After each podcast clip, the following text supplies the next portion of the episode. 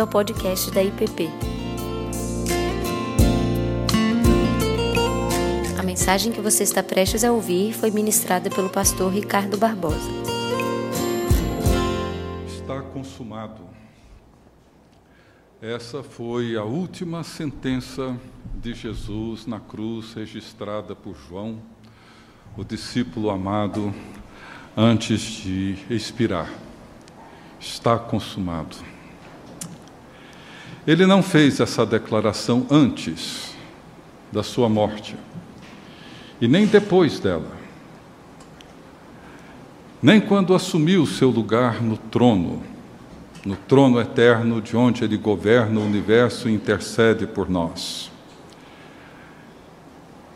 A declaração de Jesus está consumado acontece na cruz, bem no meio do seu sofrimento bem no meio da sua dor, no momento da sua morte, no momento que antecede os últimos instantes da sua vida. E a pergunta que temos feito nesses últimos domingos é a seguinte: o que, que está consumado? O que, que foi feito definitivamente naquela sexta-feira, de forma que nunca mais será necessário fazê-lo novamente? Será que conseguimos entender, capturar, penetrar na extensão, na profundidade do mistério do que foi realizado naquela sexta-feira no Calvário? Essa tem sido a pergunta que temos meditado nessas últimas semanas. Será que conseguimos entender? Sabemos que alguma coisa extraordinária, única e definitiva aconteceu, particularmente naquelas três horas, quando as trevas cobriram a terra no meio do dia. Naquele momento em que se ouviu o grito, o brado da cruz, onde Jesus clamou dizendo: Deus meu, Deus meu, por que me desamparaste? Naquele momento, quando o véu se rasgou de cima a baixo, a terra tremeu, um terremoto sacudiu a terra, as rochas se fenderam os túmulos se abriram e muitos corpos de santos saíram dos seus túmulos e ressuscitaram. O centurião romano, com os soldados que guardavam o Calvário, vendo tudo aquilo, com grande temor, o centurião disse: Verdadeiramente este era o Filho de Deus. Ele, como os outros soldados, reconheceu que aquele homem na cruz, com seu corpo desfigurado, não era um ser humano comum. A sua morte também não foi uma morte comum. Não foi como a morte dos dois outros ladrões crucificados ao lado dele. Alguma coisa extraordinária, inigualável, definitiva aconteceu ali no Calvário naquela tarde de sexta-feira. E será que nós conseguimos compreender tudo aquilo que aconteceu? Será que conseguimos compreender que o resgate por todos nós foi definitivamente pago na cruz? Que o sangue derramado pelo Cordeiro de Deus foi para nos resgatar da escravidão do pecado e da morte, que fomos comprados por bom preço, que naquela cruz Deus estava reconciliando consigo o mundo, que Deus estava ali, em Jesus Cristo, nos salvando da ira de Deus, para vivermos para a glória de Deus. Será que conseguimos compreender isso? Será que conseguimos compreender que naquelas três horas em que as trevas cobriram toda a terra, terremoto sacudiu e abalou as estruturas, as rochas se fenderam, os sepulcros se abriram e os poderes foram ali naquele momento vencidos. Todos os principados e potestades definitivamente vencidos por Jesus na cruz, que nós não precisamos mais viver subjugados e aprisionados por esses poderes, por esses principados e potestades, porque na cruz todos eles foram expostos ao desprezo e Jesus triunfou sobre todos eles no Calvário, no momento da sua morte. Será que nós conseguimos compreender a extensão disso? Será que nós conseguimos compreender que a morte de Jesus na cruz foi a mais perfeita expressão e manifestação da glória de Deus? E que por causa da obediência de Jesus até a morte, e morte de cruz, ele foi exaltado e recebeu um nome acima de todo nome, para que diante do seu nome se dobre todo joelho no céu, na terra e debaixo da terra, e toda língua confesse que Jesus Cristo é o Senhor para a glória de Deus Pai? Será que conseguimos compreender tudo isso? Eu acho que não. É claro que nós não conseguimos compreender a extensão, a magnitude, a profundidade do que aconteceu naquela sexta-feira no Calvário. Eu gostaria de ler com vocês hoje em primeira aos Coríntios, primeira carta de Paulo aos Coríntios, no capítulo 1, começando no verso 18 e seguindo até o verso 5 do capítulo 2. Primeiro aos Coríntios, capítulo 1, começando no verso 18, o apóstolo Paulo nos diz assim: Certamente a palavra da cruz é loucura para os que se perdem, mas para nós, que somos salvos, poder de Deus. Pois está escrito: Destruirei a sabedoria dos sábios e aniquilarei a inteligência dos instruídos. Onde está o sábio? Onde o escriba? Onde o inquiridor deste século? Porventura não tornou Deus louca a sabedoria do mundo? Visto como, na sabedoria de Deus, o mundo não o conheceu por sua própria sabedoria, aprove a Deus salvar os que creem pela loucura da pregação porque tanto os judeus pedem sinais, como os gregos buscam sabedoria, mas nós pregamos a Cristo crucificado, escândalo para os judeus, loucura para os gentios. Mas para os que foram chamados, tanto judeus como gregos, pregamos a Cristo, poder de Deus e sabedoria de Deus porque a loucura de Deus é mais sábia do que os homens e a fraqueza de Deus é mais forte do que os homens. Irmãos, reparai, pois, na vossa vocação, visto que não foram chamados muitos sábios segundo a carne, nem muitos poderosos, nem muitos de nobre nascimento, pelo contrário. Deus escolheu as coisas loucas do mundo para envergonhar os sábios, e escolheu as coisas fracas do mundo para envergonhar as fortes. E Deus escolheu as coisas humildes do mundo e as desprezadas e aquelas que não são para reduzir a nada as que são, a fim de que ninguém se vanglorie na presença de Deus. Mas vós sois dele, em Cristo Jesus, o qual se nos tornou da parte de Deus sabedoria e justiça e santificação e redenção, para que, como está escrito, aquele que se gloria, glorie-se no Senhor. Eu, irmãos, quando fui ter convosco anunciando-vos o testemunho de Deus, não o fiz com ostentação de linguagem ou de sabedoria, porque decidi nada saber entre vós senão a Jesus Cristo e este crucificado. E foi em fraqueza, temor e grande tremor que eu estive entre vós. A minha palavra e a minha pregação não consistiram em linguagem persuasiva de sabedoria, mas em demonstração do Espírito e de poder, para que a vossa fé não se apoiasse em sabedoria humana, e sim no poder de Deus. Palavra do Senhor. Deus bendito, que o teu Espírito nos conduza nessa meditação, ajudando-nos não só a compreender, mas a entrar e viver e participar do mundo para dentro do qual o Senhor nos chama. É o que nós te pedimos em nome de Jesus. Amém.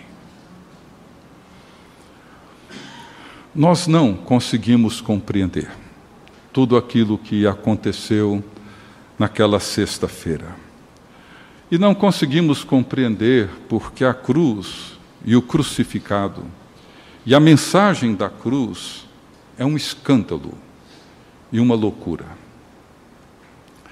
Ela definitivamente não pode ser compreendida com os mesmos critérios que usamos para compreender qualquer outro assunto, qualquer outra ideia, qualquer outra filosofia, qualquer outro conceito. Particularmente, isso era verdade no primeiro século, onde as palavras Cristo, Messias, Salvador e cruz, crucificado, simplesmente não batiam, eram totalmente antagônicas, opostas. Messias e cruz, Cristo e crucificado não faziam o menor sentido. O Cristo jamais poderia ter sido crucificado. Esse é o problema que Paulo levanta.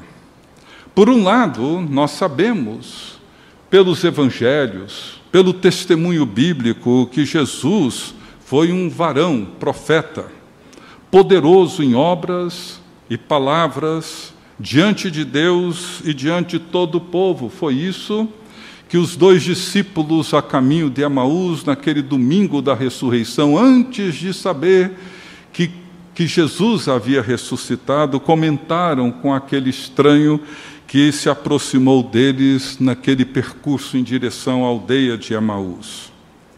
De fato, nós sabemos que Jesus realizou muitos sinais, prodígios, curas impressionantes, milagres de toda sorte. Tudo isso aconteceu e toda a vida de Jesus foi uma evidência, um testemunho poderoso de que Deus, o Pai, estava com ele. E isso foi sendo gradativamente reconhecido por todos aqueles que o seguiam esses dois discípulos chegaram a essa conclusão. Nós sabíamos que Deus estava com ele, porque ninguém pode fazer o que ele estava fazendo se não tivesse ali a mão, o poder de Deus na vida dele. Os feitos de Jesus sinalizaram a presença do reino de Deus. As curas de Jesus, elas apontavam para uma realidade muito mais ampla, muito mais profunda, muito mais extensa do que a cura física de alguma enfermidade. Mas a restauração apontava para a redenção completa, para a restauração plena daqueles que criam e daqueles que experimentavam. Era isso que Jesus estava mostrando. E se de um lado a fé, para muitos, demanda esses sinais visíveis, como Paulo descreve na sua carta aos Coríntios, para que eles possam ver e possam crer. Por outro, a cruz apresenta um evangelho esvaziado de poder. Apresenta um Cristo humilhado, fraco, derrotado e fracassado. A cruz revela uma outra realidade. Revela o poder de Deus de uma outra forma, sem qualquer beleza, sem qualquer atrativo, Como que isso poderia ser o meio da salvação de Deus? Como que alguém poderia olhar para Jesus na cruz e reconhecer que ali Deus estava realizando tão grande redenção? Os judeus, eles tinham motivos, inclusive bíblicos, para rejeitarem a Cristo, para rejeitarem Jesus crucificado. O Velho Testamento afirma que quem subir no madeiro é maldito. Em Deuteronômio 21, 23 diz assim: Porquanto o que for pendurado no madeiro é maldito de Deus. Assim, não contaminarás a terra que o Senhor teu Deus te dá em herança. É impossível compreender o que aconteceu naquela sexta-feira. Simplesmente impossível. Para os judeus do tempo de Jesus, o Cristo, o Messias, jamais poderia ter morrido daquele jeito. Nas mãos dos romanos, numa cruz romana. Um homem crucificado era maldito por Deus. É por isso que Paulo, antes da sua conversão, perseguiu os cristãos. Ele era um judeu devoto. Ele leu Deuteronômio. Aquele homem pendurado na cruz não poderia ser o Messias, era um impostor. E como que Paulo e os demais apóstolos, que eram judeus, enfrentaram esse dilema?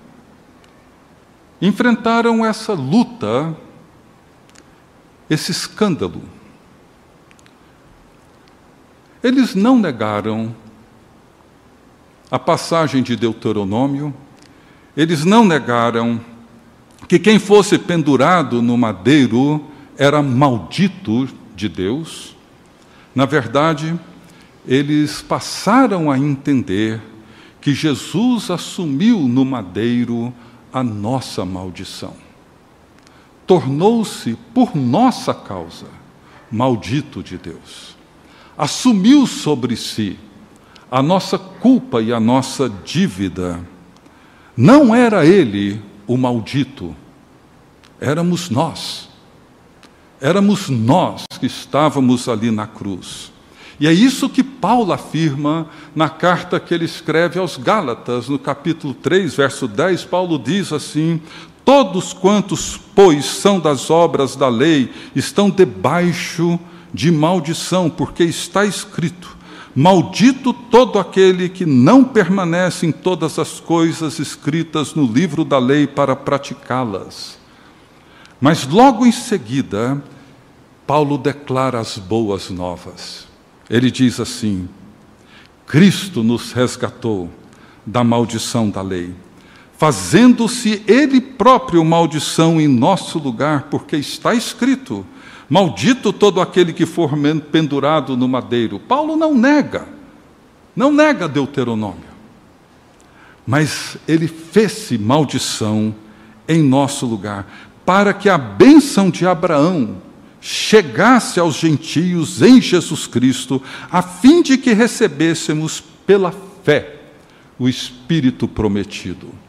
Foi dessa forma que os apóstolos e os cristãos do primeiro século lidaram, enfrentaram esse dilema do escândalo da cruz e do crucificado começaram a perceber que o que aconteceu na tarde daquela sexta-feira tinha a ver conosco, tinha a ver com o que Deus estava fazendo em nosso favor. Nós estávamos sendo resgatados da ira de Deus, pelo próprio Deus, para a glória de Deus. E como eu tenho dito nesses últimos domingos, muitos, sobretudo no mundo moderno como o nosso, mas também no primeiro século, admiram a vida de Jesus, os ensinos de Jesus, os feitos de Jesus, mas fogem, fugimos da ignomínia da cruz. A imagem da cruz e do crucificado agride o ser humano. Agride o ser humano intelectualmente, culturalmente, religiosamente, porque nada daquilo faz sentido.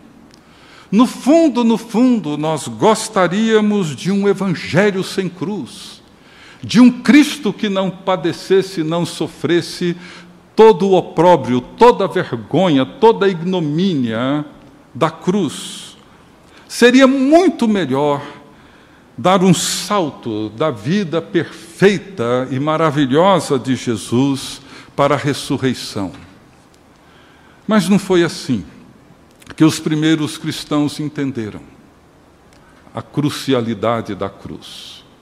Não foi assim que eles olharam para a sexta-feira da paixão. E nesse texto nós podemos considerar algumas alguns princípios, alguns conceitos, algumas percepções, algumas das atitudes de Paulo diante da rejeição da cruz e do crucificado, que desde o primeiro século até hoje permanece como uma realidade na vida humana. Não importa a cultura, não importa o tempo, não importa quais são as nossas influências culturais, religiosas, a cruz é um escândalo. Foi e permanece sendo. A primeira maneira como Paulo olhou para isso, ou uma atitude de Paulo, foi reconhecer o paradoxo da cruz. O paradoxo da cruz e do crucificado. A cruz, Paulo diz, é loucura para uns e sabedoria de Deus para outros. A mesma cruz e o mesmo crucificado. A palavra da cruz é loucura para os que se perdem.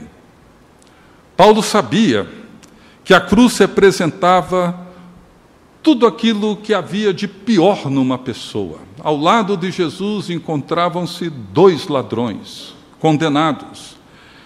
Ela não faz sentido para o que vemos nela, porque tudo o que vemos na cruz é grotesco, é escandaloso, é vil, é derrota é fracasso. O que de bom poderia vir da cruz e do crucificado? Portanto, é compreensível que muitos identificavam, tanto judeus quanto gentios, identificavam a pregação da cruz como uma loucura. Nada daquilo fazia sentido em todos os aspectos da sua, do seu esforço para compreendê-la.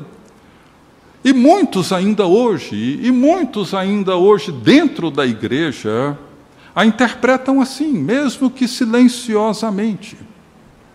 Porém, para Paulo e para os autores bíblicos, aprove a Deus salvar os que creem pela loucura da pregação. Salvar os que creem pela loucura da cruz, pelo escândalo do Calvário. Um grande paradoxo. Porque a loucura de Deus é mais sábia do que a sabedoria humana. Um grande paradoxo. O escritor Douglas Webster, um livro antigo que eu ganhei há muitos anos atrás, chama Em Dívida com Cristo. Talvez um, um dos livros mais impressionantes sobre a cruz de Jesus Cristo. É o livro que nós usamos nas orações da Sexta-feira da Paixão aqui na igreja, o segundo capítulo dele. E ele diz assim: a cruz é a ação moral de Deus na qual a realidade de seu amor é encontrada pela realidade de sua ira. O Evangelho da cruz está relacionado não somente com o perdão, o que seria uma mera e fútil anestesia, mas com perdão de um modo moral, um santo perdão. Um perdão que não somente restaura a alma, mas restaura no único e eterno caminho, restaurando no próprio ato a infinita ordem moral e reconstruindo a espécie humana desde os fundamentos de uma revolução moral. A cruz, portanto, é o ponto decisivo da ação de Deus dentro da história sobre a raça. É o lugar da redenção. E ele termina dizendo assim: se um pagão quisesse saber se Deus alguma vez fizera algo, Paulo apontaria para a cruz e diria: Isso foi o que Deus fez. Se um descrente, um pagão, um incrédulo perguntar: o que Deus fez por mim, fez pela raça humana. Aponte para a cruz. Aquilo ali foi o que Deus fez. Portanto, a cruz e o crucificado dividem a alma humana entre aqueles que humildemente reconhecem que a loucura de Deus é mais sábia que a sabedoria dos homens e aqueles que se orgulham da sua sabedoria, porque acreditam que ela é mais sábia do que a loucura de Deus. Nós precisamos decidir em que lado desse grande paradoxo nós nos encontramos. Uma segunda observação de Paulo em relação à cruz é sobre o poder intrínseco da cruz e do crucificado. Paulo deliberadamente ele diz para os seus leitores da igreja de Corinto que quando esteve com eles, ele decidiu não usar de nenhum poder retórico, não usar de argumentos sofisticados, de linguagem ostensiva e persuasiva, mas ele deliberadamente decidiu nada saber entre eles a não ser de Jesus e de Jesus crucificado, que para Paulo era o poder de Deus e a sabedoria de Deus. Nós estamos falando de uma cidade que tinha como um dos seus grandes valores, uma das suas grandes realizações, os discursos dos grandes filósofos, as retóricas, a habilidade de demonstrar e argumentar conceitos e ideias, e nessa cidade, orgulhosa da sua filosofia e dos seus filósofos, orgulhosa da sua retórica e do seu discurso elaborado, Paulo diz: Eu decidi no meio de vocês no meio desse lugar de gente intelectual, sofisticada, inteligente, eu decidi que eu não iria usar de linguagem persuasiva, de sabedoria, de sofisticação, nada disso. Eu entrei no meio de vocês com uma coisa só diante de mim: Jesus e esse crucificado. É claro que Paulo poderia usar todo o seu conhecimento, toda a sua competência intelectual e teológica. Ele tinha um conhecimento enorme da tradição judaica, ele tinha um conhecimento enorme da teologia toda do Velho Testamento. Ele tinha uma retórica sofisticada. Ele poderia usar argumentos sofisticados para convencer os seus ouvintes da obra de Cristo.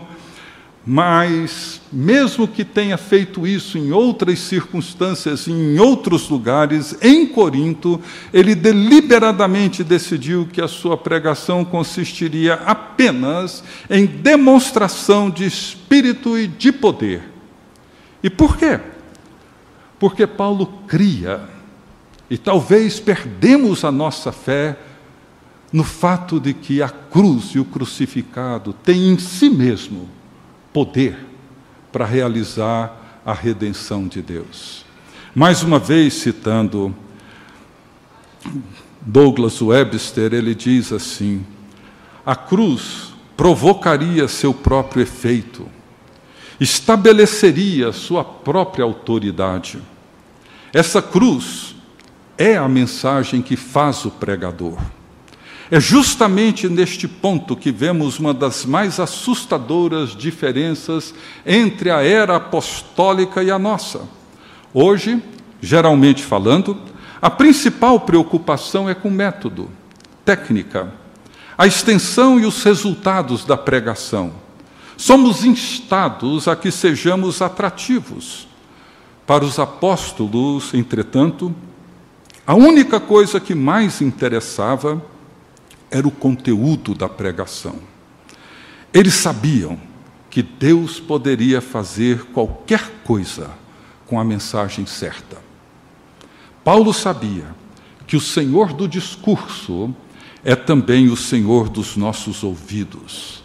O Senhor que dá a palavra é também o Senhor que dá a fé. A mensagem da cruz tem seu próprio poder. O mesmo poder que levou o Filho de Deus a se esvaziar, humilhar, tornar-se servo, homem e ser obediente até a morte e morte de cruz. Eu gostaria de concluir com uma pergunta, a pergunta que Paulo faz no final do texto que lemos.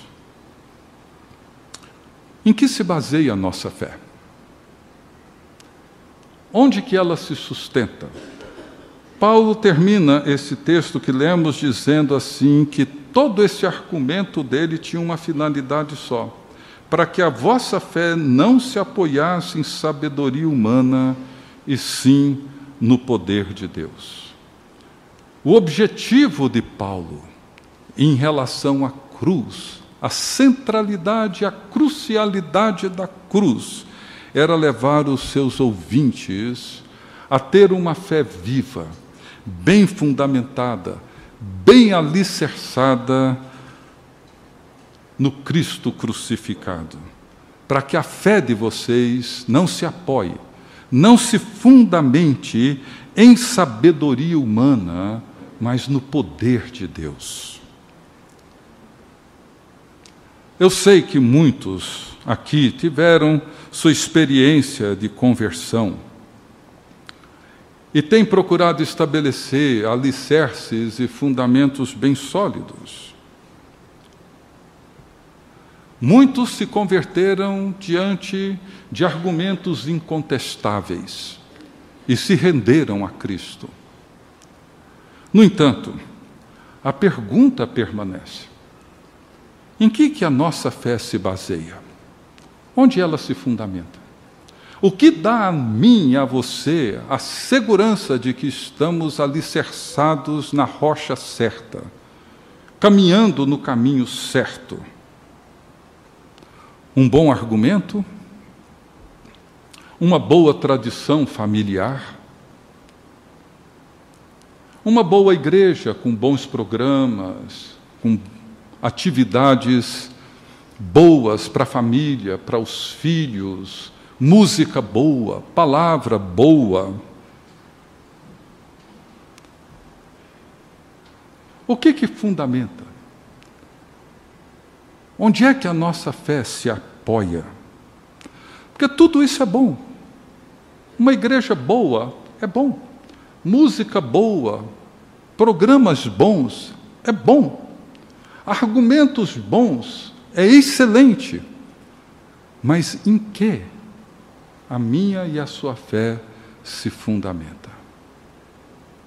Porque se não for na cruz de Jesus Cristo, se nós não procurarmos compreender, ainda que limitadamente e mesmo superficialmente, o que aconteceu naquela sexta-feira, esses alicerces certamente serão extremamente frágeis e dificilmente experimentaremos o poder de Deus.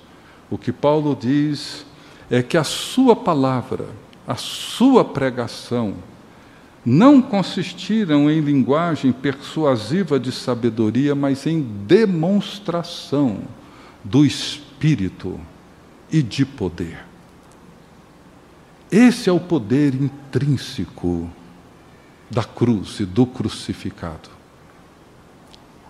É essa mensagem que tem o poder de fazer com que a nossa fé se apoie não em sabedoria humana, não em programas humanos, não em filosofias humanas, mas no poder redentor e transformador de Jesus Cristo.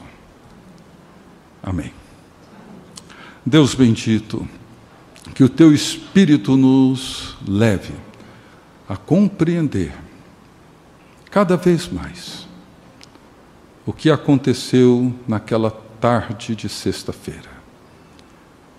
O que aconteceu naquele momento em que se ouviu o brado de Jesus gritando e dizendo: Deus meu, Deus meu, por que me desamparaste?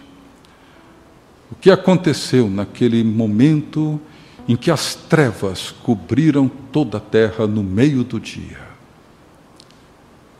Que um terremoto sacudiu as estruturas, fendendo rochas, abrindo túmulos